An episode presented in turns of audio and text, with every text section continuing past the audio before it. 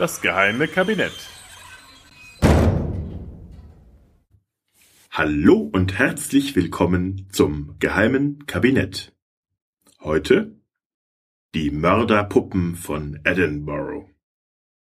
Die Hauptstadt Schottlands, Edinburgh, hat neben einer wunderschönen Altstadt, unzähligen Touristen und dem einen oder anderen herumstehenden Dudelsackpfeifer auch die Reste eines erloschenen Vulkans zu bieten, den sogenannten King Arthur's Seat, also grob übersetzt den Thron von König Artus. Mit dem legendären König hat der etwa 250 Meter hohe malerische Felsen aber vermutlich nichts zu tun. Je nachdem, wen man fragt, hat der Hausberg Edinburghs, der übrigens wunderbarerweise völlig unverbaut geblieben ist, seinen Namen vom gälischen Art na Seid, was Gipfel der Pfeile heißt, oder vielleicht etwas schlüssiger vom gälischen Art Thir Threat, Ort auf hohem Grund. Insbesondere an Wochenenden ist Arthur's Seat ein beliebtes Ausflugsziel für Schotten, die in Scharen, bepackt mit Butterbroten und manchmal Kinderwägen auf den schmalen Pfaden den Berg hinauf pilgern, zumal man von dort oben eine fabelhafte Aussicht auf die Stadt hat. Doch der Felsen ist auch mit einem mysteriösen Fund verbunden, dessen Hintergründe bis heute nicht ganz geklärt sind. Wir schreiben das Jahr 1836. Eine kleine Gruppe Jungs, manche Quellen berichten von fünf, ist auf der Kaninchenjagd.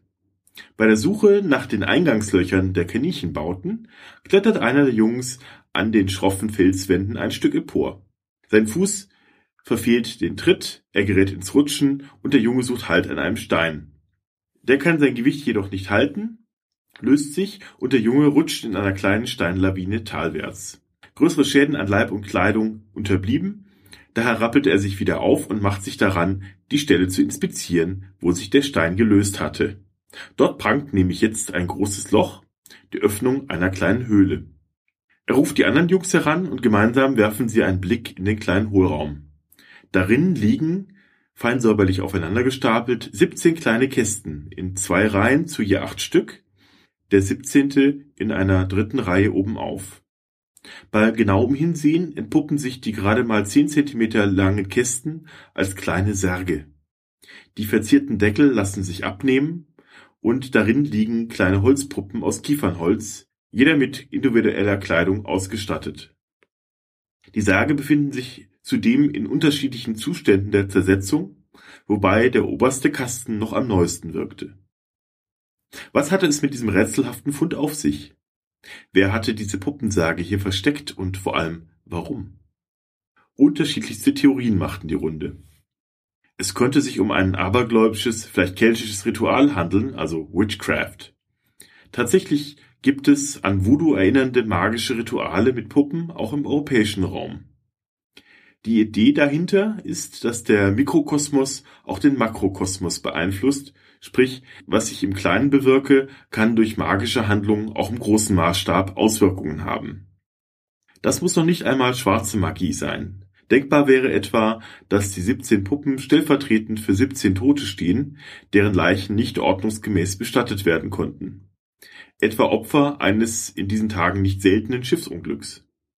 In jener Zeit wäre die Vorstellung, am jüngsten Tag nicht leiblich auferstehen zu können, für die strenggläubigen Schotten unerträglich gewesen. Die Zahl 17 ließ aber auch sofort an ein anderes Ereignis denken, nämlich die 17 Todesopfer der Mordserie der sogenannten Resurrection Men, William Burke und William Hare, nebst ihrer beider Lebensgefährtin.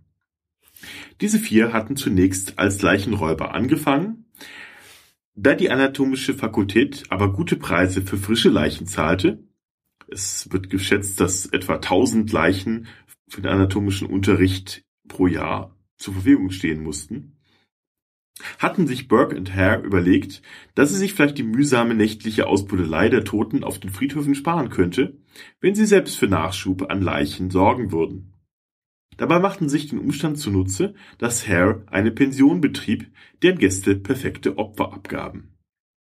Sie entwickelten sogar eine Mordmethode, ihre zuvor betrunken gemachten Opfer so zu ersticken, dass sie keine Hinweise auf gewaltsames Ableben trugen.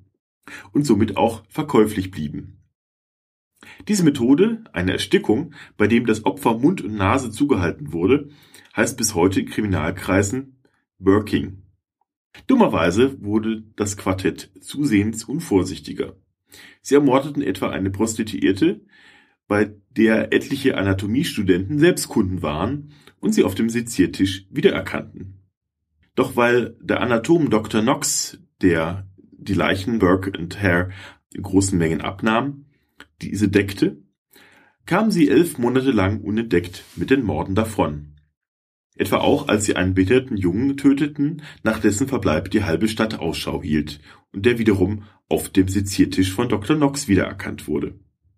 Beim letzten Mord war Burke jedoch so ungeschickt vorgegangen, dass andere Gäste den Kampfeslärm mitbekommen hatten und die Polizei alarmierten.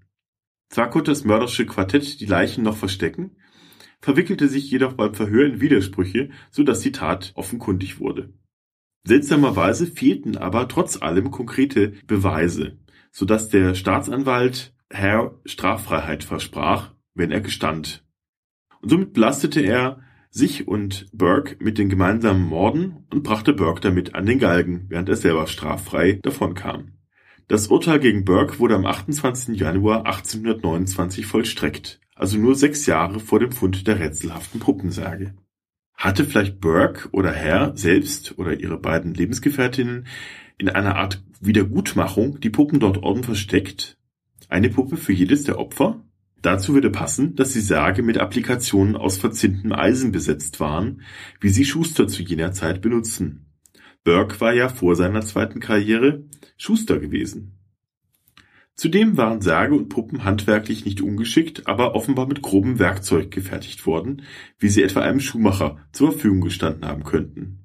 Das vermuten zumindest Alan Simpson und, Samuel Menefee, die sich Anfang der 1990er Jahre mit den Miniatursärgen bzw. den wenigen, die erhalten geblieben sind, es sind nur acht heute im schottischen Nationalmuseum zu sehen, wissenschaftlich beschäftigt hat.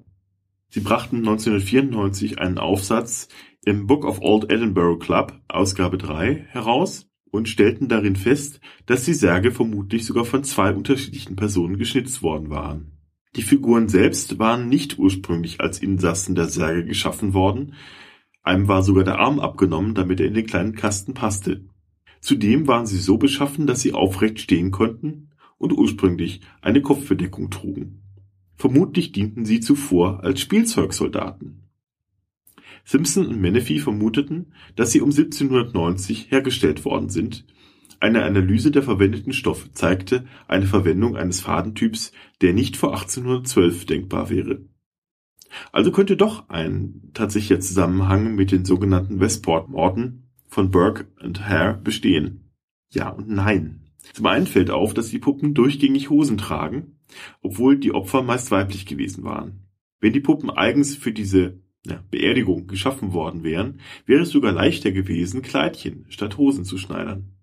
Zudem wurden die vier Mordsgesellen, wie beschrieben, direkt nach ihrem letzten Mord geschnappt. Es wäre gar keine Zeit gewesen, die siebzehnte Puppe anzufertigen und zu verbergen. Hinzu kommt, dass der erste Tote, dessen Leiche Burke und Hare verkauften, eines natürlichen Todes gestorben war. Aber vielleicht kennen wir, trotz der peniblen diesbezüglichen Buchführung Burkes, die nach seinem Tod entdeckt worden ist, nicht alle Opfer. Oder vielleicht wurde die Puppe sogar zuvor in dem Versteck abgelegt, also bevor der Mord stattgefunden hat. Um dies zu klären, wurde 2005 der Versuch seitens des National Geographic Channels unternommen, ähnlich wie gerade aktuell beim Jack the Ripper Fall, die DNA von Burke mit möglichen Spuren auf den Puppen zusammenzubringen. Dieser Versuch verblieb allerdings erfolglos, da zum einen zu viele Menschen bereits in der Vergangenheit mit den Figuren hantiert hatten.